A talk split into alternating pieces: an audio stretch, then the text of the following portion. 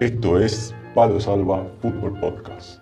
Historias, entrevistas, actualidad y mucho más. Con la conducción de Cristian Tonchev y Mariano Cornago. Palo Salva. A veces.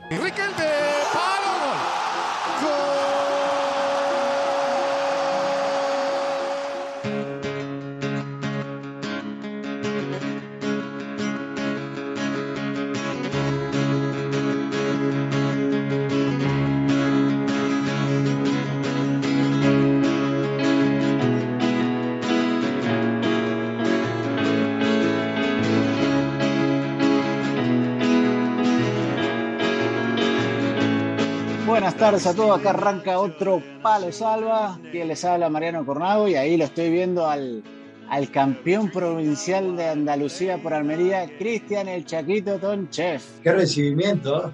Sí, bueno, es que no lo habíamos hablado. Ha pasado uno, un par de, un mes creo más o menos desde la, desde la obtención del título, pero bueno, no lo habíamos hablado en Palo Salva. ¿Cómo puede ser eso? Muchas gracias, Cornado. Buenas tardes, buenos días, buenas noches a todo el mundo. Buenas madrugadas, donde quieran que se encuentren, amigos, familias, conocidos, no conocidos y gente de corazón que siempre nos sigue, son fieles al, programa. Eh, bienvenidos a Palo Salvo, bienvenido, Corna. Che, el recibimiento, Walter Nelson no da esas presentaciones en el boxeo. Qué va. Qué frase de Walter, no sé si te acordás esa frase famosa de Walter Nelson que se hizo famosa cuando Maravilla Martínez sale campeón mundial contra eh, Chávez, César Chávez, y, le, Maravilla lo había, lo había paliciado toda la pelea y en el último round se comió una mano que lo, que lo tiró y se para Maravilla y se pone a, a dar rock y roca ahí de vuelta, piña, y Walter Nelson dice la famosa salida ahí, Maravilla que quedó ahora este, ah, quedó registrada, ¿no? Quedó registrada, salí de ahí maravilla. Salí de ahí maravilla.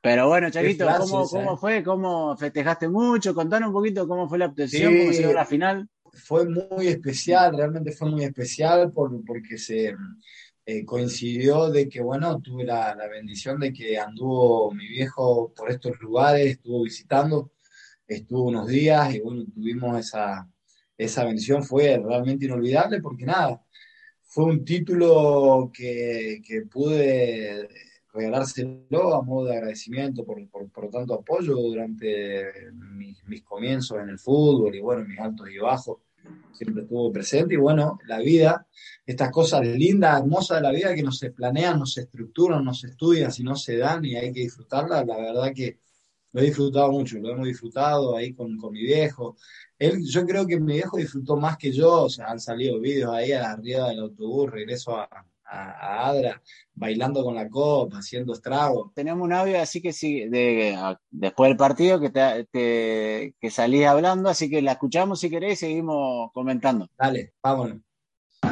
Seguimos teniendo más protagonista. Este será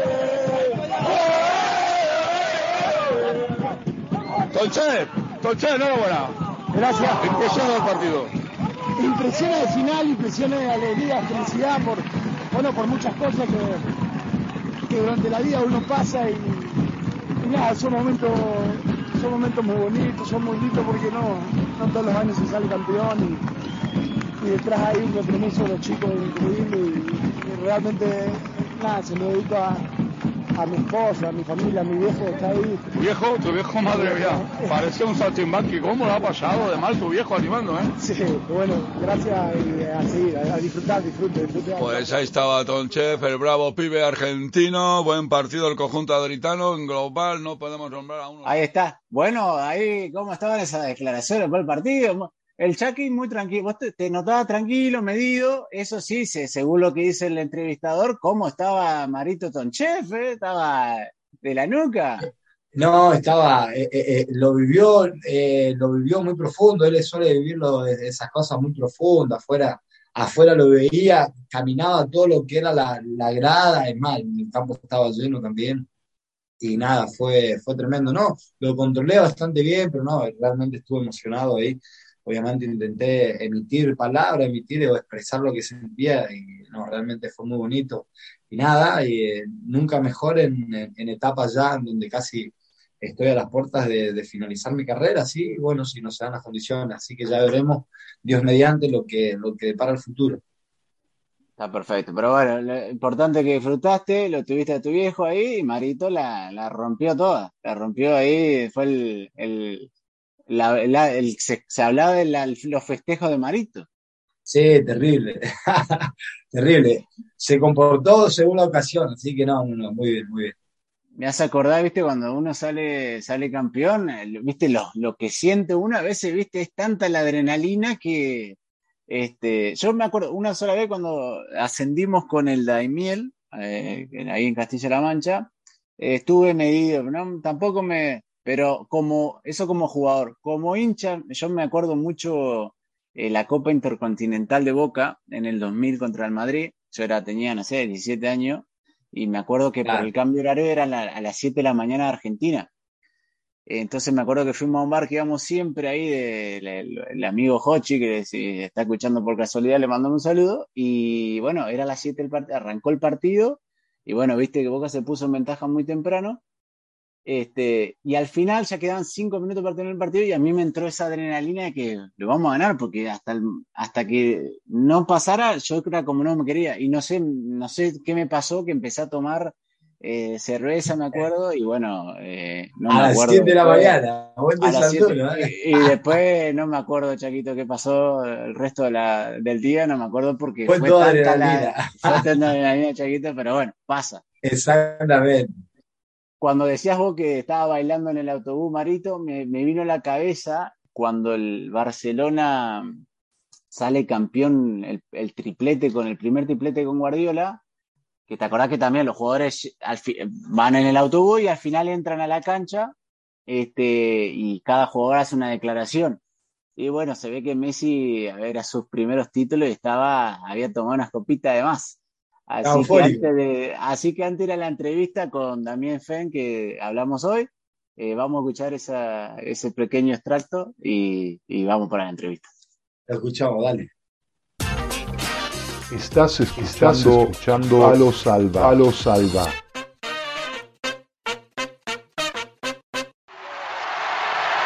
Y es que Messi iba un poquito más contento de lo habitual. Pero habló Querían las tres, acá están las tres.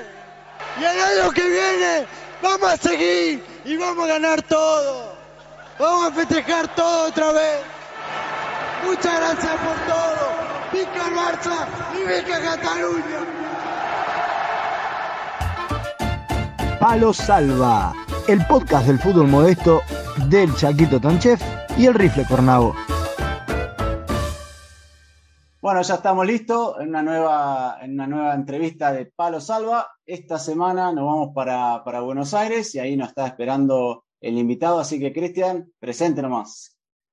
Bien, Mariano, vamos a Buenos Aires, vamos a, la zona urbana de nuestra querida, de nuestra querida Argentina y vamos a darle la bienvenida a Damián Fine, videoanalista, entrenador y actualmente se encuentra en Nueva Chicago de la Primera B Nacional del fútbol argentino. Damián, Buenas noches por aquí en, España. Buenas tardes, imagino, por ahí en Argentina. ¿Qué tal? Un placer recibirte, un placer saludarte. ¿Cómo estás? Hola, Cristian Mariano, ¿cómo andan? Todo muy bien. Sí, acá todavía tarde. Este, muy bien, por suerte ya.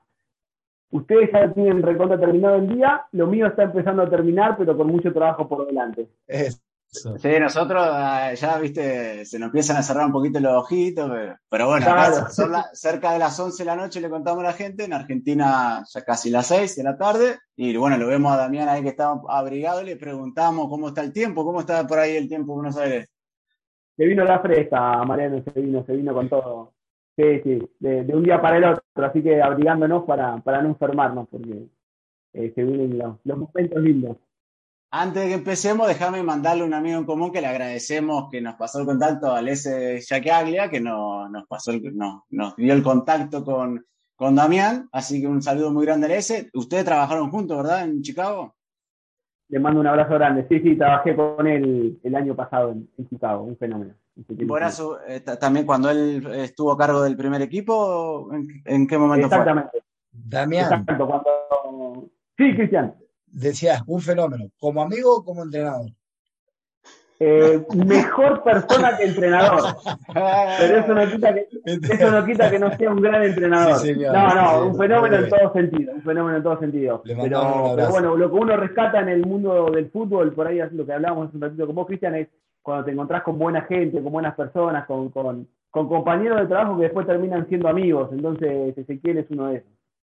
Está el diamante del fútbol, siempre creo en ello. Sí, encontrar a las personas, sí. Ese, no sé como entrenador, nunca lo tuve como entrenador ese, pero sí como compañero, la verdad que una persona que le hace, esas personas que en el vestuario se necesitan, siempre alegre, siempre tirando para adelante, la palabra justa, la palmadita, así que un grande ese le mandamos un, abrazo grande. Y como entrenador igual, ¿eh? Siempre con la palabra justa, sí, sí, la verdad que, bueno, después el, fútbol me cruzó con, chicos que, que dirigió y con jugadores y siempre te hablan muy bien eh, yo no lo tuve como entrenador, yo lo tuve como compañero de cuerpo técnico, pero los jugadores te hablan siempre muy bien y muy buen recuerdo tienen de, de Ezequiel, así que creo que eso vale más que, ganar un partido. Sin dudas. Y bueno, Damián, eh, sos videoanalista actualmente en Chicago y contanos ah, también a la gente que no, que no conoce un poco el, el puesto específico. Hoy en día ha avanzado mucho y todos los cuerpos técnicos, al menos en, los equipos de elite, eh, cada vez son más grandes las personas que componen el cuerpo técnico. ¿En qué consiste tu trabajo específicamente?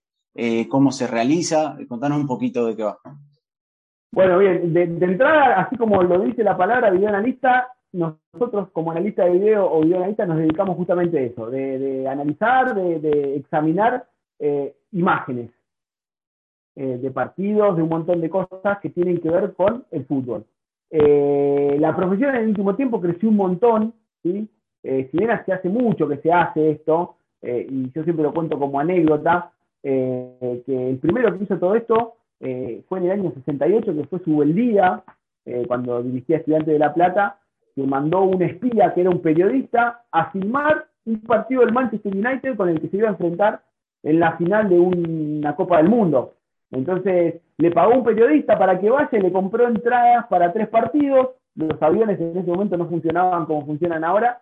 Eh, el periodista llegó tarde, o sea que se perdió el primer partido y trajo filmaciones de dos partidos. Entonces, en esa época ya Subeldía, eh, mirando videos, sabía con qué se iba a enfrentar. Bueno, obviamente con, el avance del tiempo la tecnología eh, se metió de lleno en el mundo del fútbol y hoy el videoanalista no solo analiza videos, sino que hace un montón de tareas y es yo siempre lo grafico como si fuese una rueda de auxilio del cuerpo técnico, porque ayuda al entrenador, ayuda al ayudante de campo, que valga la redundancia, eh, ayuda al entrenador de arqueros, ayuda al profe eh, con una, toma de imagen, con una comparación de datos con un GPS. Entonces, la función del, analista de video, del videoanalista, en el último tiempo fue creciendo bastante y hoy creo que, no voy a decir que es fundamental, porque hay entrenadores que no creen en el videoanálisis, eh, y en la lista de los que no creen y que no lo utilizan son un montón, pero sí creo que eh, hemos llegado para, resolver un montón de cuestiones y, darle una mano grande justamente al, al, staff, al cuerpo técnico, este, porque analizamos rivales, hacemos análisis de, de equipo de rendimiento propio, hacemos análisis individuales, analizamos entrenamientos, eh, analizamos funcionalidades específicas, nos metemos con los datos, que hasta hace un par de años los datos en el fútbol eran, eh, no voy a decir una mala palabra, pero sí una palabra prohibida, porque el fútbol eh, tiene justamente esa magia de que está muy lejos de ser algo tan perfecto como la matemática. Entonces, cuando se empezaron a meter los datos de a poquito, che, ¿para, ¿para qué me sirven? ¿Cómo los utilizo? Y bueno, y para eso está el analista, para interpretarlos, para contextualizarlos y para, para sumarlos a todas las anteriores tareas que, te mencioné. Pero a grandes rasgos y siendo muy poco específico, nosotros analizamos el fútbol a través de los videos. Y, por ejemplo, eh, en, tu, en este caso, ahora que estás en Nueva Chicago, vos, no sé, te imagino se reúnen con el cuerpo técnico y él te pide, no sé, analizame el, cómo ataca este equipo, cómo defiende, cómo se, se, prepara o se programa lo, lo, que vos vas a analizar. En realidad, cada, cada, entrenador o cada cuerpo técnico tiene una manera eh, particular de trabajar. no todas son iguales, eh, y acá sí hay algo que, lo lindo que tiene el trabajo nuestro es que no existe la tarea eh, correcta, no bien hecha, correcta.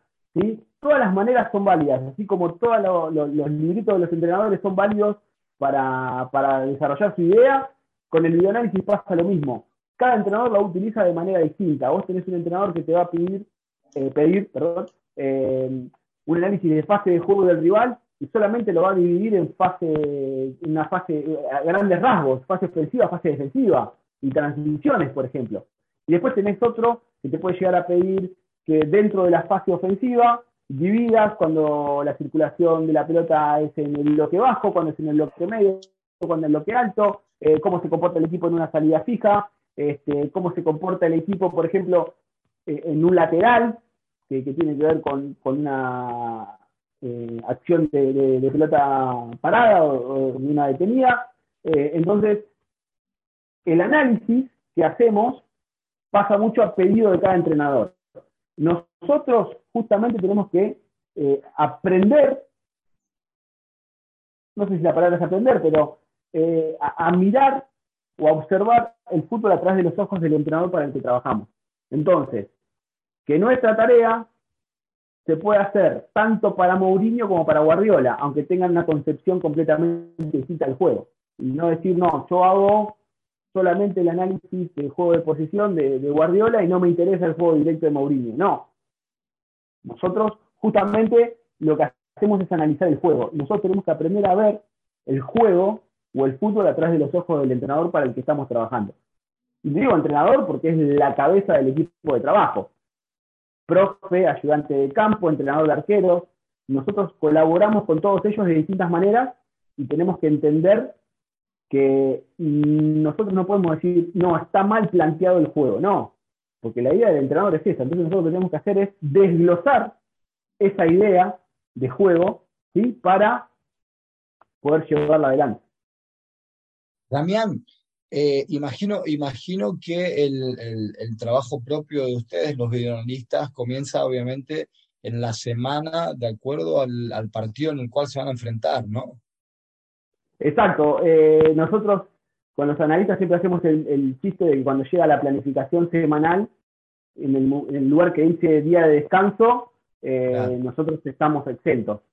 nosotros no descansamos nunca, no tenemos horario, eh, nuestro trabajo normalmente es de lunes a lunes, a veces son las 3 de la mañana del mismo día que se jugó un partido y ya estás haciendo los cortes y el análisis del próximo rival, porque no te dan los tiempos.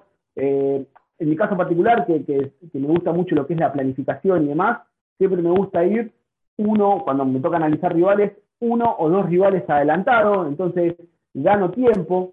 Entonces, si por ejemplo mañana jugamos contra el equipo A, y el fin de semana jugamos contra el equipo B. Hoy yo ya tengo el equipo B analizado para entregarle pasado mañana al entrenador un informe, aunque sea preliminar, y ya ir un paso adelante e ir aprovechando el tiempo. Eh, un, poquito al, principio. Las tareas que hacemos son tantas que si no las planificamos, si no las tenemos eh, bien elaboradas y bien pensadas, es muy difícil este, poder cubrir todas. Eh, entonces, nuestro trabajo normalmente eh, no tiene descanso y, por ejemplo, cuando todos, voy a una, vamos a, una pretemporada, cuando todos descansan entre turno y turno, el analista de video está con la computadora en donde sea, en un rinconcito, pero siempre trabajando. Eh, no es una queja, no quiero decir una queja, todo lo contrario, sino que, es, eh, aparte a uno que le apasiona eh, trabajar en fútbol eh, eh, es mucho más lindo y es sentarse y es disfrutar muchísimo de lo que hacemos y justamente eso, no tener descanso. Y quizás el día de descanso, el día libre, lo querés aprovechar para estar con la familia, pero nunca es el día entero. Es un ratito con la familia y después volvemos a meternos porque una vez, mientras vos dormís hay otro que está pensando cómo ganarte. Bueno, pasa por ahí. no regalar nada y, meterle en mayor, la mayor cantidad de tiempo que podamos. Damián, te quería preguntar cómo surge eh, eh, este, esta ganas de, querer proyectar a ser videoanalista o cómo fue, cómo se formó, cómo se forjó esa, ese sueño, esa idea o ese objetivo. Mirá, eh, yo en el año 2010 eh, arranqué colaborando con un ex entrenador mío cuando yo jugaba al fútbol, ya casi cuando la televisión era en blanco y negro, hace un tiempito. Este, un ex entrenador mío me llamó una vez en el año 2010 para ver si me interesaba sumarme a colaborar con él. Él, trabajaba en, un equipo amateur de la ciudad de La Plata, que es donde yo soy oriundo. Eh, y me, invitó a, que me forme, que, que, vaya a participar de su equipo de trabajo eh, para dirigir una primera edición de un equipo amateur. La verdad que eso me encantó, empecé como ayudante, a los dos años ya tenía a cargo mi propia categoría de jugadores juveniles, este, y ahí como que empezó a picar el bichito, pero en el año 2014, ya en otro club más asentado, eh, un colega me mostró un software de videoanálisis y me dijo, mira, esto es lo que se está usando, hay algunos clubes que ya lo están haciendo, eh, justo se dio en el mismo año del Mundial, y yo sabía que eh, el cuerpo técnico de Isabela trabajaba de alguna manera analizando DVD, o sea, ya venía Bielsa con, y Largo con sus VHS, que eran una pila, pero eh, el, cuerpo técnico de Isabela, de la selección argentina, utilizaba una especie de análisis de, DVD para hacer análisis previo al partido y posterior. Entonces empecé a investigar, empecé a meterme un poquito más y la verdad que me encantó. Yo si bien tengo la carrera de entrenador hecha, eh, hoy por hoy eh, me apasiona mucho más esto. ¿Y por qué me apasiona mucho más esto? Porque eh, siento que, el analista, que no se malentienda, no quiere decir que trabaja más que el entrenador, no. siento que el analista tiene otra injerencia dentro de las decisiones de un cuerpo técnico. Entonces, eso es lo que a mí es el desafío que me gusta. Que no solamente sea, que sacamos al, tenemos que remontar un resultado, vamos a armar una línea de tres, pongamos tres delanteros o cuatro delanteros, no, y que vaya un poquito más allá y, que encontrarle el porqué a las cosas. Bueno, ¿por qué a este equipo me conviene jugarle con doble volante de contención? ¿O por qué a este equipo me conviene jugarle con tres delanteros, con dos extremos bien abiertos y un falso nueve, por ejemplo? Bueno, eh, eh, es como que el porqué de las cosas me llevó a decir, bueno, voy un poquito más allá y siempre buscarle el pelo al huevo nosotros siempre le vamos a encontrar la quinta pata al gato, como se dice por acá. Damián, vos, por ejemplo, tenés que analizar el próximo rival de Chicago. ¿Y cuántas horas te lleva vos desde y cuántos partidos tenés que mirar o cómo eh, armás esa tarea? ¿Cuántas horas te lleva? ¿Y cuánto, cuánto le llevas al entrenador de tiempo? ¿Le llevas un video, no sé, de 10 minutos explicando ciertos aspectos? ¿O, o cómo se filtra, cómo resumís todo el trabajo que haces? para el próximo rival? Te, respondo primero lo último de, los videos, que depende del, entrenador. Por ejemplo, actualmente yo trabajo en el cuerpo técnico de Alfredo Grelac y Grelac es un entrenador que le da mucha importancia al video. Nosotros por semana tenemos cuatro charlas de video con los jugadores. Eh, del rival son dos, y dos son propias. ¿sí? Pero del rival son dos. Este, en donde una hacemos un análisis de fase colectivo y otra hacemos un análisis individual. Cada video de esos tiene en promedio 15 minutos. Las fases normalmente, o sea, lo colectivo se muestran 72 horas antes del partido y las individuales 24 horas antes del partido. Ahora, para hacer esos dos videos de 15 minutos nunca me puse a tomar el tiempo exacto, pero creo que si lo tomo, eh, mañana mismo renuncio, porque... seguro. Eh, seguro, sí. Si te pagan por hora, se funde Chicago. Claro, exactamente. O, hoy es otra. O mañana renuncio o, paso un contrato por hora. Este, pensá que normalmente eh, el promedio son ver eh, tres partidos del rival, los últimos tres, en donde analizamos fases, sea lo colectivo. Y después volvés a ver esos tres partidos para hacerlo individual. Que individual vos nunca haces menos de 20 jugadores por equipo. ¿Por qué? Porque haces los 11 de que fueron titulares del último partido, más los que entraron, más los que entraron en el partido anterior, más lo que eh, convocaron. Entonces vos siempre haces 20 individuales en la previa de cada partido. Entonces, si eso lo pasamos ahora, quédate tranquilo que, que, son bastantes. Este, pero, pero sí, el promedio son cuatro partidos. Hay algunos analistas que hacen cinco para la fase colectiva y tres para lo individual, y otros que hacen tres directamente. en nuestro caso, eh, eh, nosotros eh, para las fases y para lo, individual siempre vamos cuatro partidos para atrás. Después tenés otro tema. El fin de semana lo citan a López, que hace cuatro partidos justamente que no juega porque se lesionó. Entonces, ¿qué tenés que ir a hacer? Cinco partidos para atrás para ver el último que jugó López y de este partido y todos para atrás para encontrar el más individual. Este, lo mismo, hay jugadores que entran cinco minutos por partido y capaz que tocan dos pelotas. Entonces, para ser individual, capaz que tenés que ver 15 partidos de un jugador que entró dos o tres, cuatro o cinco minutos por partido. Entonces, lleva mucho tiempo, lleva mucho de investigación. En mi caso, me encanta. Yo soy periodista deportivo, aparte de, ser analista eh, y, entrenador, y, saco toda esa faceta del periodista que, dejé guardada en un cajón hace muchos años.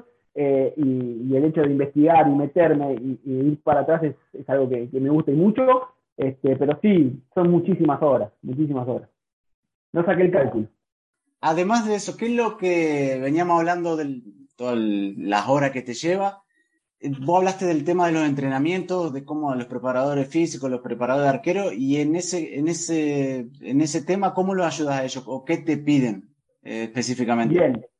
Eh, bueno, los entrenamientos, voy por partes. en los entrenamientos lo que hago, hay distintas maneras de trabajar en lo que son los entrenamientos. Hay para trabajar y para hacer una grabación global del entrenamiento, una grabación específica. En mi caso particular, una grabación global en donde grabamos primero toda la parte física, grabamos eh, los trabajos con pelota, grabamos lo que hacen eh, los arqueros en particular, eh, y tienen diferentes funcionalidades, obviamente. los profes los pasamos y normalmente corroboran los datos de los GPS que tiene cada jugador ¿sí? con el video. Por ejemplo, se le da mucha eh, mucho, mucho valor y mucha importancia a los kilómetros recorridos por un jugador, a la cantidad de aceleraciones que hace un jugador a lo largo de un partido. Entonces vos qué haces, claro, el GPS te tira el dato, nada más. O sea, sí, por ejemplo, López hizo 54 aceleraciones en un partido, perfecto. Hay que contextualizarlas. ¿Y con qué las contextualizo? Vos no vas a ver las 50, no te vas a acordar de las 54 aceleraciones. Entonces vas al video. Bueno, mira, 54 aceleraciones de López, que es un lateral por derecha, de las 54, más de la mitad fueron porque pasó al ataque, ganó una espalda y tiró un centro, por ejemplo, por, un ejemplo burdo, ¿no? Obviamente. Eh, entonces, ¿qué hacemos? Con el video contextualizamos el dato, eh, que tiene que ver con el uso del GPS. Y otra cosa que le dan muchísimo valor los profes son eh, a las mejoras de las técnicas de carrera, la postura de salto de los jugadores y, además, y, a esas cuestiones. Entonces, no solamente lo usan para contextualizar los datos del GPS, sino que además mejoran posturas, mejoran la técnica de los jugadores a la hora de los desplazamientos y demás. Lo que tiene que ver con el entrenador de arqueros tiene que ver, o, va de la mano con esto. ¿Por qué? Porque eh, se busca mejorar la técnica de arquero, de los arqueros, a través de la, observación de los videos. Entonces, eh, cómo atacan la pelota los arqueros, si, eh, si, la volada es en línea recta o si es desde adelante, oblicua, cómo se posiciona ¿sí? dentro de, eh, o en la zona en la que le toca eh, actuar eh, al arquero. En mi caso particular, también trabajo con, con dron, entonces con la toma aérea se puede ver el posicionamiento ¿sí? del arquero y obviamente paso al, al, otro punto que tiene que ver con, el con la grabación de entrenamiento para los entrenadores, la posición, el traslado, la geolocalización de los jugadores dentro del campo de juego, eh, eso son todas cuestiones que se analizan. Y además, con, este entrenador, eh, con, con Grelat, y anteriormente que he trabajado con Mati Módulo y el Tano Cine en Midland, se graban los entrenamientos para armar una base de datos. Entonces, vos planificás un entrenamiento y decís, bueno, voy a hacer un reducido como el que hice el 8 de agosto del 2020. Voy al 8 de agosto del 2020 y veo el video del ejercicio. Entonces, ¿qué veo? Ah, mira, hacia acá creo que nos pasamos un minutito en el tiempo, porque mirá, fíjate, hasta el minuto 5 del reducido eh, trabajaron una cierta intensidad y a partir de ese minuto 5 empezaron a decaer. Entonces, ¿qué hacemos? Bueno, saquémosle un minuto al trabajo, agreguémosle 30 segundos más de pausa, que se recupere mejor, y el segundo bloque de 5 minutos intentamos que sea al palo y que no venga en la línea eh, descendente de la, de la intensidad. Y además también lo que se genera es el orden de todo cuerpo técnico con respecto a su trabajo. Entonces mañana vos como entrenador, mañana Grelac se va de Chicago, por ejemplo, eh, y cuando tiene una reunión para ir a otro, otro lugar, puede mostrar su metodología. ¿Y cómo la mostramos? A través de los videos. Entonces, analizamos para, para mejorar y para corregir un montón de cuestiones. No sé, a veces parece hasta, hasta raro eh, grabar un ejercicio analítico donde no hay oposición. Por ejemplo, un movimiento de la línea defensiva, donde los cuatro defensores tienen que hacer un movimiento perfecto de basculación para evitar regalar una zona o que no te ganen una espalda, para ir a hacer una cobertura y demás. Eh, y creo que estoy grabando a cuatro tipos que a veces hasta lo hacen sin pelota. Sin embargo, son muchísimas más las conclusiones que sacas de ese ejercicio que si lo ves en una práctica de fútbol formal. ¿Por qué? Porque ahí son ellos y nadie más a los que le vas a decir, fíjate, hicimos esto, estamos fallando acá. Y después, quizás, esa jugada la encontrás en el partido, porque también nuestro trabajo es ese. Es en el partido formal, en el fútbol, en, el partido del fin de semana, es encontrar esos mismos movimientos que hicimos o que intentamos corregir en la semana y que salieron bien. El ejemplo más claro es una acción de, balón parado. Sí, bueno, el día previo del partido hicimos eh, la jugada de, de, pelota parada. Y cuando vas al otro día y te sale, tenés, así la hicimos, así la entrenamos y acá salió. Entonces, aunque no parezca, y ustedes que, todavía son jugadores, cuando al jugador le mostramos eso, jugador se convence aún más de la idea. Que mira, lo que hacemos en la semana sale en los partidos. Y no es apelar a la buena memoria de un jugador para que se acuerde el martes cuando hicimos el táctico, cuando el lateral por izquierda salió a, a chocar a un volante, el central en vez de meterse en la cueva le fue a cubrir la espalda y fue el volante de contención el que se metió entre los dos centrales para rearmar de nuevo ese esquema de cuatro defensores y evitar tener un conflicto. Entonces, eh, también tiene que ver con eso, eh, eh, grabar y, trabajar sobre los entrenamientos. Está bueno eso que decides contextualizar los datos, porque hoy en día que hay datos para, para todo, lo que decís, cuánto corrió, cuánto, no sé, cuántos pases dio, etcétera, etcétera. Yo muchas veces pienso en eso, sobre todo en los GPS, que es, que muchas veces después de los partidos en los medios se dice, bueno, este corrió tanto, pero muchas veces el dato solo por solo no te dice nada, porque lo que decís, si vos decís corrió 12 kilómetros, ah, pero ¿cómo los corrió? O yo también, eh, Cristian, que es delantero, para los, los, delanteros que dicen, bueno, metió 50 goles, pero bueno, estaría bueno analizar si de los 50, no sé, si fueron 30, el, quinto gol de una oleada 5 a 0, y no es tan importante si metiste capaz que metiste 20, pero siempre fue el primero o el segundo gol, o fue para... Entonces, yo creo que eso es importante, con toda la información que hay hoy en día para todo, contextualizarla y, saber realmente para qué es, porque el dato solo mm, en realidad no te dice mucho.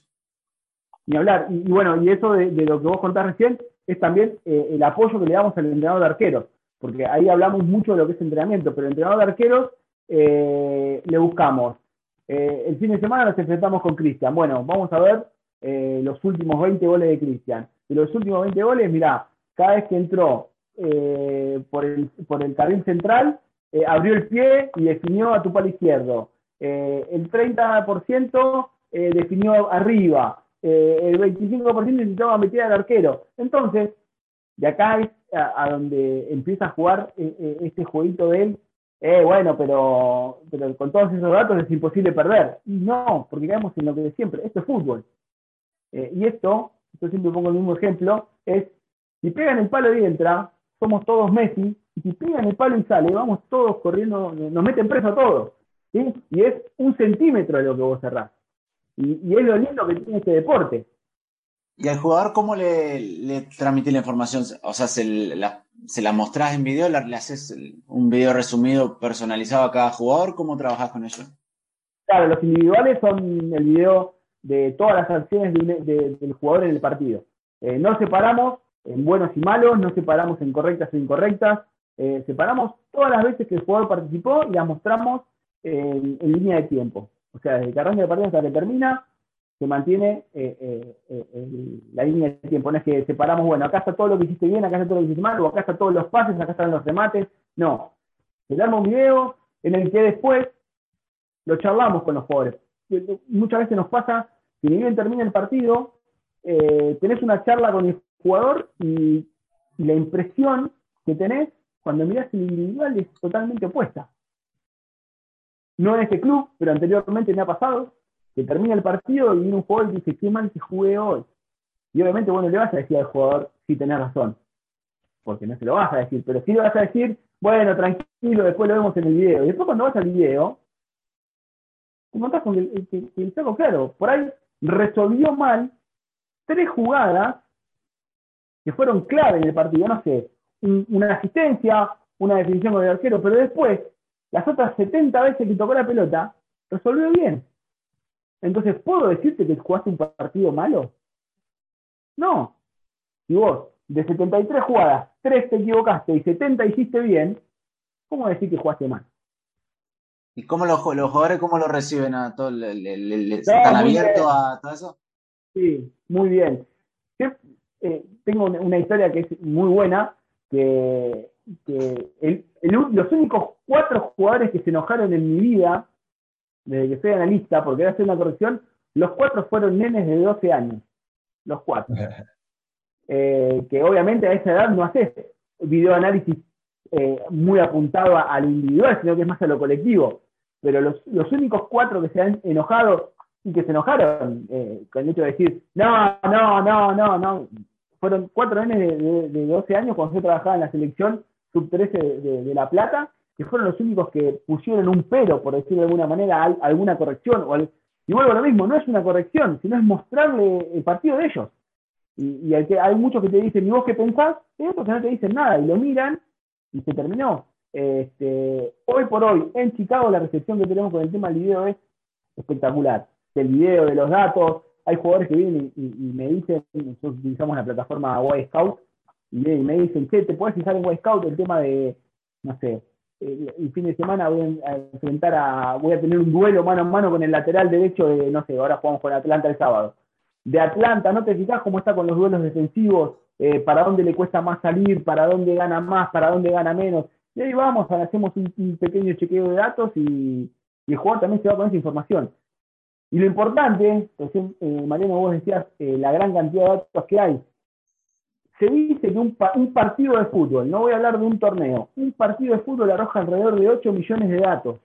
Mm. O sea, imagínate, si no somos selectivos y no contextualizamos y no utilizamos o no los valorizamos los datos como hay que valorizarlos, eh, cada partido de fútbol tendría semanas y semanas de análisis.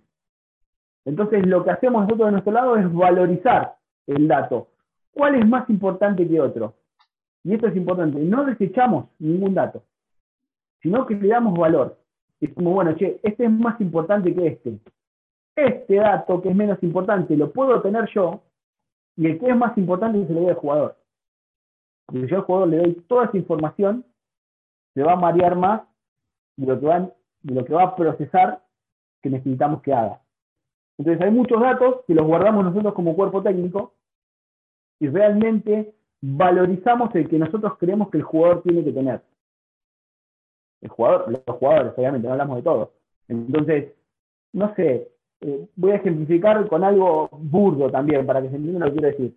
Eh, yo no le voy a decir a mi arquero cómo realiza los laterales, el lateral por izquierda en zona 1, su campo, porque es un dato que a él no le sirve. Lo tengo yo y lo va a tener nuestro volante por derecha y nuestro delantero para poder ir a presionar.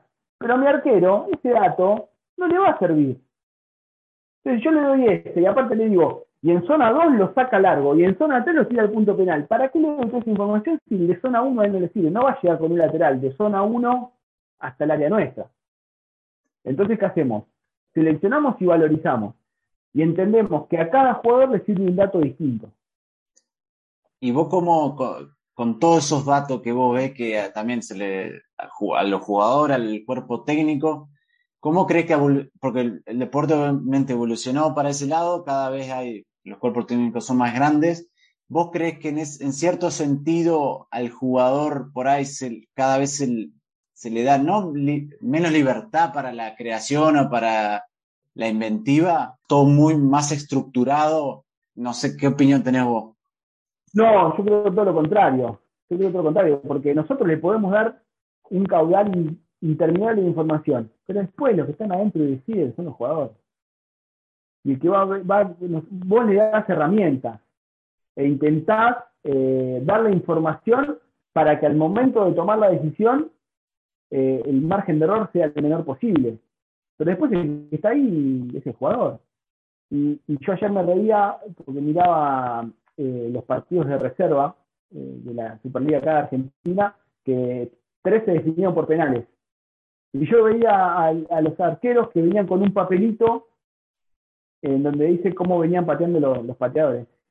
Y vos decís, sí, perfecto, es información. Pero, ¿quién te dice que el jugador que fue cambió?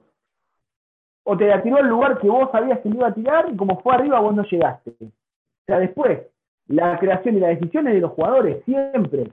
Entonces nosotros le podemos dar información, un montón. Pero, y vuelvo a lo mismo, si hay algo que, nos, vuelve locos este deporte, justamente es eso. Es que es muy, muy poco este, mm, eh, intuitivo, me sale, no es la palabra intuitivo, sino como que, depende mucho de, la decisión que tomes en el momento. ¿Por qué? Porque por más que vos ensayes 40 veces una jugada, lo haces en un entrenamiento, cuando vas al campo de juego, el escenario es totalmente distinto. Por la gente, porque el campo de juego es distinto, las condiciones del campo son distintas a las que vos entrenaste en la semana, porque la pelota no es la misma, y porque vos en la semana lo hiciste contra una silueta y ahora lo vas a hacer contra una persona que se mueve, y que también piensa y que razona, y que lo que intenta es que vos no progreses en la cancha, que no le hagas un gol porque él quiere ganar igual que vos. Entonces, por más que nosotros demos información, automaticemos movimientos y lo que sea, adentro de la cancha, el que tiene siempre la última palabra es el jugador. Y por eso creo que es este, este deporte que, se diferencia tanto de los demás, que genera tantas pasiones. Este, porque, como lo dijo en su momento Dante Panzeri, dinámica lo impensado. O sea, vos vas a resolver lo que puedas resolver en ese momento. Y por más que ensayaste 40 veces, que cuando te sale el 4, que vos sabés que la pierna inhábil es la más débil, por más que le salgas para ahí, justo en ese momento, el flaco tuvo una de luz que le hizo estirar la pata 5 centímetros más de lo que le estiraba antes y te la sacó. O al revés, saliste para su pierna más fuerte y lo dejaste sentado. Porque justamente tiene eso. Y, con esto que te decía de los otros deportes, eh, yo siempre, o yo comparo mucho eh, lo que pasa en el fútbol con el básquet. Y me, gusta hacer esa comparación. Primero, punto número uno, la gran diferencia es que al básquet vos jugás con la mano, que la mano nosotros la usamos para todo, ¿sí? Y el jugar al fútbol tiene ya primero esa dificultad de que todo lo haces con los pies, salvo el arquero, ¿no? Voy, a nombrarlos porque siempre dicen que nunca los nombro y se enojan. Salvo el arquero que juega con las manos, el resto eh, resuelve todo con los pies. En el básquet, los datos tienen un valor mucho más importante que en el fútbol. Por ejemplo, eh, LeBron James es el jugador franquicia de Los Ángeles Lakers. En temporada regular, es decir, cuando se juega el torneo normal, promedia 24 minutos por partido. Cuando arrancan a jugar los playoffs, su promedio de participación no baja de 40, de 40 minutos. Nunca. ¿Eso por qué? Porque en los datos me fijo o veo que es el mejor jugador que tengo. Entonces, yo quiero que me llegue descansado a los partidos en donde es a todo o nada. Entonces yo en esos partidos necesito que, que LeBron James juegue la mayor cantidad. ¿Por qué? Porque tiene mejor porcentaje de, de, tiros triples, porque tiene mejor de dobles, porque es el jugador que más faltas recibe, porque es el jugador que, más tiros eh, acierta desde la línea. Entonces yo me baso en esos datos para tomar decisiones y en el básquet es mucho más certero que en el fútbol. Y en el fútbol vamos a el ejemplo más grande, los dos ejemplos más grandes del último tiempo, obviamente. Messi y Cristiano Ronaldo son los mejores y, tenerlos en mi equipo no me asegura que voy a ganar todo. ¿Sí? Me acerca un poquito más. En cambio, si yo en el básquet tengo al mejor, me va a acercar mucho más. ¿Por qué? Porque las dimensiones del campo son más chicas, porque como dije hace un ratito, es un deporte que juego con las manos y la habilidad que tengo con las manos es distinta a la habilidad que tengo en los pies. ¿Sí? Entonces, los datos en el básquet nos acercan mucho más a la probabilidad de obtener una victoria que en el fútbol. Por eso es tan importante en el fútbol contextualizarlo y entender que no todos los datos me van a servir para ganar un partido. Exactamente. Algo, algo que sostengo, siempre mantengo. Yo no sé si ustedes recuerdan una propaganda, una publicidad que salía un muchacho de capacidad diferente y decía, el ser humano es extraordinario. No sé si lo recuerdan. No. Que salía en la propaganda, es más, recuerdo en Argentina salía y, decía, Vos sos más viejito, capaz que... No, no. Decía, el ser, el ser humano es extraordinario y siempre sostengo de que mientras el fútbol lo, lo, sigamos haciendo los seres humanos, el fútbol va a seguir siendo apasionante y va a seguir siendo lo que bien decías, Damián, porque somos eh, muchas veces impredecibles. Eh, siempre, siempre lo, lo, sigo sosteniendo y como bien decías, afirmo lo que decís, de que por más información, de, por más que acercados estemos de, intentar robotizar o, perfeccionar al, ser humano, siempre lo vamos a terminar alejando porque al fin y al cabo los seres humanos somos un, y mal futbolista, un constante cambio de emociones en instantes de segundos, en se, ese, jugás en una cancha en la de no sé, en la Nueva Chicago, al otro día estaba entrenando y la motivación no es la misma, la activación, los, los sentidos no son los mismos. ¿Por qué? Porque lo seguimos haciendo los seres humanos. Por eso lo, afirmo bueno. lo que decías, Damián. Sí, sí, por eso, por eso vuelvo a lo mismo. Y, y, y yo siempre me río porque, ah, ¿cómo? Eh, el Barcelona tiene 19 videoanalistas, sí, y así todo, se complica ganar porque la decisión la siguen tomando los que entran a la cancha. Eh, y antes hablábamos de que, de que el técnico, no, el técnico trabaja un montón y es, sí, está bien, y nadie estamos diciendo que, que, que, que no trabajan. Estamos diciendo que después dependemos de que la pelotita entre o que no. Yo recuerdo, no sé si se acuerdan, cuando eh, eh, Bielsa, cuando estaba dirigiendo el Leeds en la, en la, segunda, fue el problema que tuvo con el espía que había enviado el entrenamiento del, del derby country. Y él luego hizo una conferencia de prensa para explicar todos los datos que él acumulaba y de cada equipo. Demás, para, para decir, miren, eso es un dato más que yo, porque trabajo de esto y soy lo más profesional que, que puedo, tengo que hacerlo. Pero esto, dice, no sirve para nada. Y él daba la... Mostró cinco informes de equipos con los que había perdido. Sí, y él cuenta, cuenta en esa conferencia de prensa la, anécdota cuando él fue con el Atlético de Bilbao, final de Copa del Rey con el Barcelona de Guardiola, pierden 4 a 0 y él cuando, cuando pierde la entrega a Guardiola, no sé, un, el informe de todo el Barcelona que había hecho él antes, previo a la final, que no sé cuánta carpeta y video era, y él le dice, mira, tengo todo esto y no sirvió para nada.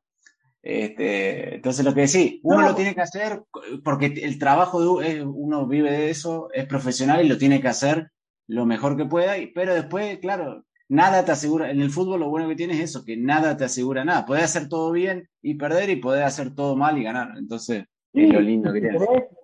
Y tenés lo otro que también tiene mucho que ver con, con la credibilidad que vos como cuerpo técnico ganás ante los jugadores. Eh, en el anterior club en el que estaba yo, nos pasó que, bueno, en este club también, pero en el anterior club no, nos pasó de decirle, bueno, este equipo nos va a jugar así y nos va a hacer goles así si los dejamos. Perfecto, y toda la semana para que no te hagan un gol así, por ejemplo, ganándole la espalda al 4. Y llegas al partido y le ganaron la espalda al 4 y te hicieron un gol. Y luego decís, pero si vos tenías la información. Y ahí volvemos a lo mismo, las emociones del momento. Eh, cómo se levantó el jugador ese día. Eh, hablamos mucho de que el tenis es un deporte mental y que si, te, si, que si Nadal se levantó bien porque durmió bien no le gana a nadie. Bueno, en el fútbol pasa lo mismo. Un jugador que tuvo una mala noche, al otro día no va a rendir. Pero una mala noche en el buen sentido. O sea, un jugador que viene mal con la cabeza en cualquier lado, cuando llega al partido, la desconcentración te lleva a eso también. A que por más que vos sepas que, eh, otro ejemplo clarísimo, cuando Messi te encara, te encara, de derecha a izquierda, ¿qué va a hacer? Va a ir siempre para adentro porque es el, el, tiro que le gusta a él. Y así todo sigue haciendo goles de esa manera. ¿Me explico? O sea, vos sabés que cuando viene Messi, obviamente que Messi juega a otra velocidad. Vuelvo a lo mismo. Siempre intento poner ejemplos burdos para que se, entienda lo que quiero decir. Este, porque si querés, te, no sé, te nombro un jugador de, del ascenso de Argentina y no lo va a conocer nadie. Entonces prefiero ir a un, a un Messi que todos tenemos la jugada típica de Messi, hizo, hizo goles así en la selección argentina, en el Barcelona, en el Paris Saint Germain, en Mundiales, en Copa América, en Champions League, en la Liga de España, en todos lados, hace el gol así y sin embargo lo sigue haciendo. Disculpa, también decían de Garrincha también que siempre te hacía las salidas, hacía la misma gambeta, dice, todos sabían eso. El problema es que no sabían cuándo.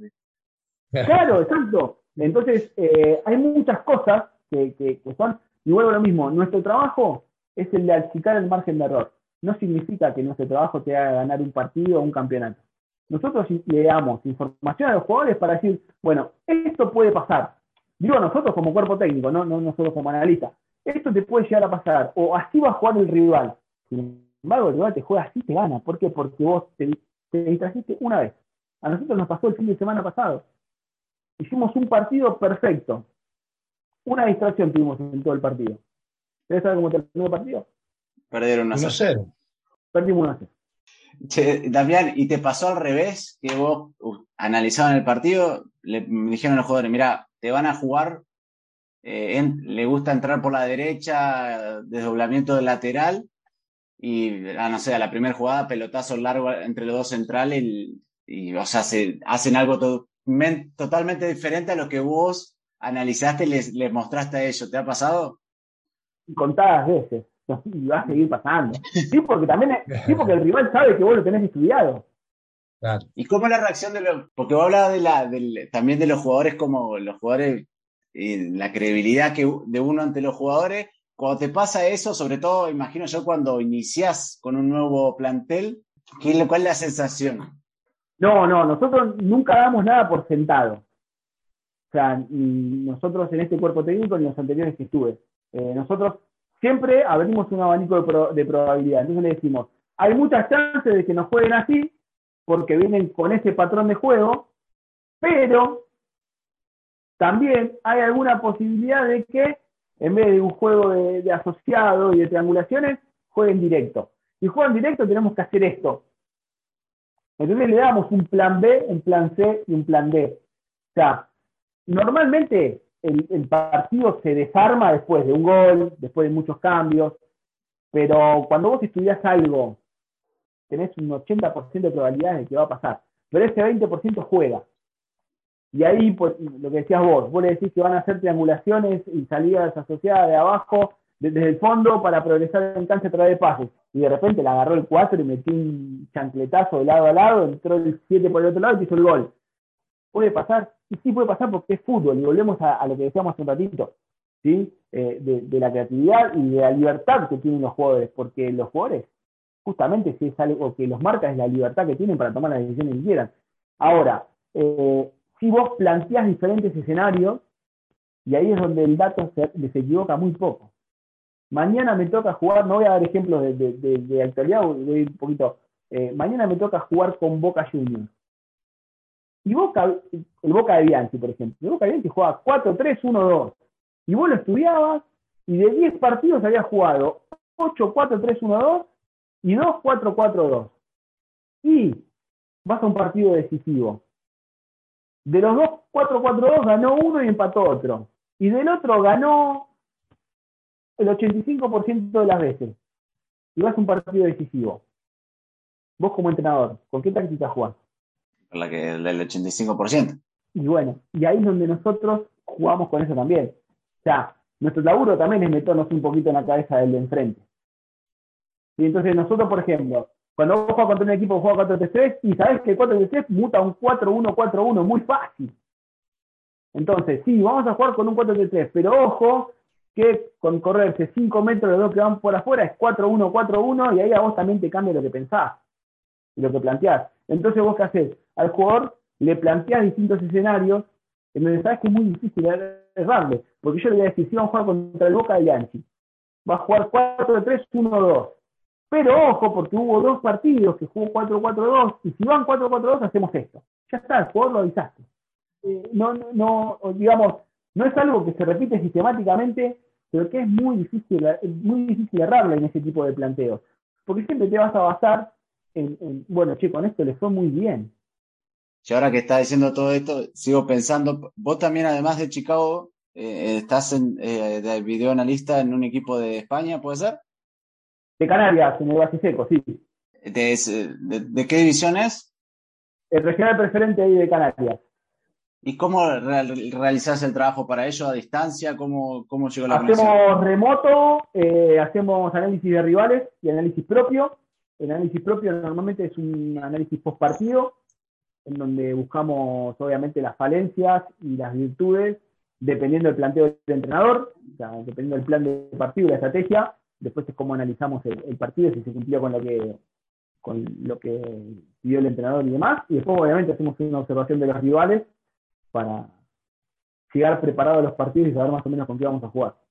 ¿Y cómo, cómo llegó esa posibilidad para irte, para trabajar con un equipo español? Porque el presidente del club que asumió a fines del año pasado eh, es argentino, teníamos contacto por redes sociales este, y un día hablando del crecimiento del club eh, me dijo que le gustaría, pero que bueno, que, que era queda raro y yo le expliqué que yo ya tenía experiencia trabajando de manera remota, yo vivía en Buenos Aires y trabajaba para Atlético Tucumán, para la Reserva Atlético Tucumán, y yo ya tenía experiencia trabajando de manera remota, que lo único que nos teníamos que poner de acuerdo era con el entrenador y con un camarógrafo, una persona que se encargaba de filmar, este, como para que nos sirvan los planos, porque el plano de televisión nos sirve muy poco a nosotros, el plano de televisión está muy focalizado, hay que ver mucho la publicidad de los jugadores en el pecho para poder vender, y el plano que usamos nosotros es más amplio, no nos importa. Totalmente. Entonces, eh, hablamos con, con, un videógrafo para que nos haga las tomas que necesitábamos y, así estuvimos trabajando. Bueno, ya terminó el torneo, por suerte se cumplió el objetivo este año, que fue mantener la categoría.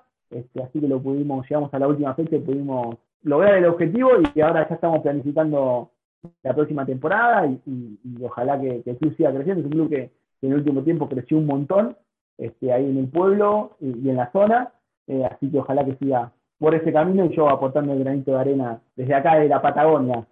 ¿Y te, te gustaría por ahí, que si sale la posibilidad de irte a Europa a trabajar ya de modo presencial, formando parte de un cuerpo técnico? Sí, sí, sí, sí, apunto a eso. Eh, hoy por hoy, obviamente, me debo acá al cuerpo técnico de, de, Alfredo, de Grelac, pero él sabe bien, yo um, tuve dos oportunidades hace poquito para irme afuera que lamentablemente no prosperaron eh, una tuve chance de irme a trabajar a Qatar, este, que bueno, lamentablemente no, no pudimos cerrar, y otra tuve para, para irme a, al ascenso de Italia, pero bueno, cuestiones, bueno, la de Italia la frenó el tema pandemia, que no se sabía cuándo volvíamos a la normalidad y demás, lo de Qatar fue por, por, otro, por otro motivo, pero sí, sí, apunto a eso. Apunto a eso sobre todo porque acá en Argentina, y más en el ascenso, eh, los recursos con los que contamos son muy limitados, son muy limitados, y casi todos los recursos salen del bolsillo del analista. No sé, en mi caso, que yo tengo un dron, bueno, el dron me lo tuve que comprar yo, eh, mi cámara es mía, eh, mi software de videoanálisis es mío, mi computadora es mía, en cambio, afuera veo que se, apuesta muy fuerte a lo que es el videoanálisis, y me gustaría un día llegar y que de repente, bueno, esta es tu oficina, sentate y trabajar, y que mi única preocupación tenga que ser sentarme a analizar al rival y no uy, che, mirá, esta computadora me está andando medio mal, tengo que juntar plata para comprarme, eh, la cámara ya no filma como antes, se me rompió una batería del dron y demás. Y que solamente tenga que decir, eh, necesito esto, necesito aquello. Y sé que en Europa, como se apuesta distinto al videoanálisis, como se, se, apuesta acá, eh, estaría buenísimo tener esa experiencia. Lo bueno es que mi familia lo sabe, ellos, ellas son en realidad, mi mujer y mi hija me apoyan en todo y ya saben que, que donde salga una oportunidad, este, cuento con el apoyo de ellas, que también para, para hacer ese trabajo es fundamental, ¿no? Porque tengo una nena que tiene dos años y es demasiado demandante. ¿Cuánto, ¿cuánto tiene David? Dos, dos, añitos. Una bebé, bebé pandemia, porque nació justito, un mes antes que nos encierran a todos. Este, y nada, y ellas lo saben, y, y bueno, y mi mujer me, en ese sentido me, me acompaña un montón y, entiende esto de que no tenemos horarios y de que por ahí yo ahora termino con ustedes, me siento a jugar media hora con la nena y me tengo que sentar porque jugamos el sábado y hay que terminar todo lo del sábado y ya tenemos que pensar que el otro fin de semana viajamos a San Juan y bueno. Perdón, ¿semana que viene van a San Juan? Eh, el otro fin de semana vamos a San Juan con San Martín, sí señor. Sí, el, el San Martín de, de Facundo Villalba. No, no está más Villalba. No está más, ¿no? No está más, no está más. O sea que ahora te toca analizar inclusive cuando se va un entrenador y viene otro. Por ejemplo, el partido del fin de semana, eh, tenemos un técnico que es su segundo partido, entonces no pudimos ir mucho para atrás. Sí, miramos a el otro equipo que dirigía ese entrenador para ver ideas que se repiten y demás. Pero por eso digo que es bastante, el trabajo del analista es bastante de mucha investigación y de mucho, muchas horas. Bueno, Damián, te agradecemos muchísimo toda la información. Si quieren ver eh, parte de tu trabajo, la tenés en tus redes, que ahí estuvimos mirando, en Twitter, en Instagram. Te encuentran como Damián eh, Fein. Te agradecemos muchísimo. Se ve que tenés una pasión por esto y te gusta, así que me imagino lo que habrá sido esa charla cuando estabas junto en el cuerpo técnico con, el S, este, interminables. Eh, te agradecemos realmente y muchas gracias por también nos ayuda a nosotros a aprender que en nuestra época no, no, no, no hacíamos tanto, no existía todo esto, así que está bueno siempre aprender de, más y hacia dónde se va, se va moviendo el, el fútbol hoy. Así que te mandamos un abrazo grandísimo y muchísimas gracias. Gracias Mariana, gracias Cristian por la invitación. La verdad que, es un gusto. Bueno, sí, eh, no, no, no, descubro nada si, si, digo que esto es lo que me apasiona y lo que eh, estoy con 24 horas del día pensando eh, en fútbol. Así que no, gracias a ustedes. la verdad que la pasé muy bien y nada, a disposición para lo que necesiten. les mando un saludo grande de acá de Argentina. Gracias. Damián, nada, despedirte con los mejores deseos y ojalá, ojalá se cumplan todos tus sueños y que, y que bien te tengamos cerca por acá en Europa y que nada, que, puedas, que puedas concretarlo. Y nada, y también, como decía Mariano, no solamente nosotros aprendemos, sino todos los oyentes cual le siguen a, a, a Palo Salvo. Así, te agradecemos que la pases bien y éxitos. Estamos en contacto y hasta la próxima. Gracias, Cristian, muchas gracias. Un abrazo grande. Esto es, Palo Salva. Palo Salva. Y bueno, ahí pasaba Damián Fein, videoanalista de Nueva Chicago y también en Canarias, en España, del Valle Seco. Y bueno, la verdad que uno lee, se va enterando el trabajo de los videoanalistas, de los nuevos, los los nuevos integrantes de los cuerpos técnicos cada vez son más grandes, pero la verdad que yo aprendí un montón de cosas que uno no sabe, se imagina, pero no sabe, así que estuvo estuvo muy bueno todo lo que nos contó también. generalmente, bueno, estamos, eh, estamos en proceso de, reciclaje, de aprender también, estamos haciendo los cursos y se, se, se, habla con respecto a lo que son los análisis, qué parámetros toman, por ejemplo, lo que hablaba Damián, más o menos yo lo, ya lo venía, lo, lo, tenía un poco claro, concebido, por lo que, por, lo que se dan en la asignatura de análisis en los diferentes niveles de curso de entrenador. Pero realmente muy interesante, muy interesante, ¿sí? Eh, pero siempre, siempre como, como siempre sigo expresando, ¿no? Es, eh, creo que debe ser un parámetro, una referencia, pero no un todo. No un todo. Yo sigo concibiendo de que eso debe ser valor agregado al fútbol, pero no un todo sobrepasando lo que es en sí el propio ser humano. Me gustó mucho lo que dijo él de contextualizar la información, porque la información solo los números por los números mismos no dicen mucho. Y me gustó mucho eso. Y, vos sabés que justo encontré, habían, eh, ahí en las redes habían publicado, de, por ejemplo, el tema de los goles, y hablaban de los goles de Messi, y los habían separado por los goles que hizo y cómo iba el partido en el momento que hizo los goles y está la lista y, por ejemplo, él ha hecho 764 goles. Y los goles que más hizo fue cuando el partido iba 0 a 0. Los, después, cuando el partido iba 1 a 0, 2 a 0, y así te van eh, marcando todo. O sea, pero eso es importante marcar porque, como decíamos, por ahí un delantero, no sé, marca 50 goles, pero hizo todo el, el, quinto gol de una goleada 5 a 0 no es tan importante por ahí por un, un delantero que haga 10 goles, pero te lo haga con el partido 0 a 0 o cuando el, equipo más lo necesita. Sí, lo realmente es, eh, como decía Damián, ¿no? Ojalá obviamente se, al, fin y al cabo se tome valor sobre la importancia del, tema del trabajo que hacen, porque yo creo, me imagino, bien él, lo expresó, de que pasan mucho tiempo trabajando detrás de un análisis y además desmenuzando ciertos análisis, como bien mencionabas ahora, Mariano, con respecto a, a, unos datos, desmenuzar esos datos, obviamente toma su tiempo y bueno, como siempre digo, tiempo en, en cada profesión debe ser bien valorado.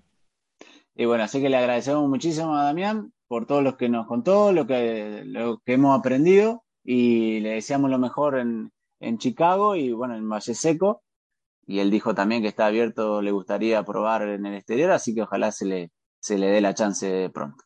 Ha sido un placer, como bien lo expresábamos, ha sido un placer y nada, eh, ha pasado un nuevo integrante de lo que es el fútbol modesto, Pablo Salva, y ha dejado, sin lugar a dudas, conocimientos y aprendizajes para, para todos nosotros quienes estamos aquí y bueno, y para ustedes también, que están ahí detrás de, los auriculares, detrás de la radio, detrás de, cada fin de semana, de cada semana, perdón, eh, haciendo también con nosotros eh, este tiempo, este, este programa de Pablo Salva. Así que nada, compártanlo con los amigos, con la gente que piense que le puede gustar, eh, que quiera escuchar un poquito de, fútbol, pero del otro fútbol, de Modesto, se lo vamos a agradecer muchísimo y como siempre, lo esperamos los martes para un nuevo Palo Salvo. Exactamente. Gracias a todos y nada, repetimos, estamos en, las redes sociales de Twitter, Facebook, Instagram, eh, estamos en, las plataformas eh, de podcast Anchor, Spotify, eh, Google Post, Podcast. Así que nada, muchas gracias a todos y nos vemos la próxima semana, Mariano. Bueno, Chaquito, nos vemos. Vamos a disfrutar el calorcito que acá ya está. Así que vamos a nadar un poquito ahí, a, relajar los músculos. Eso, vamos a disfrutar un poco del sol y acá y del Mediterráneo. Abrazo, Mariano, abrazo a todos. Hasta la próxima. Hasta luego. Esperé tanto este partido y ya se terminó. Esto fue Palo Salva. Palo Salva.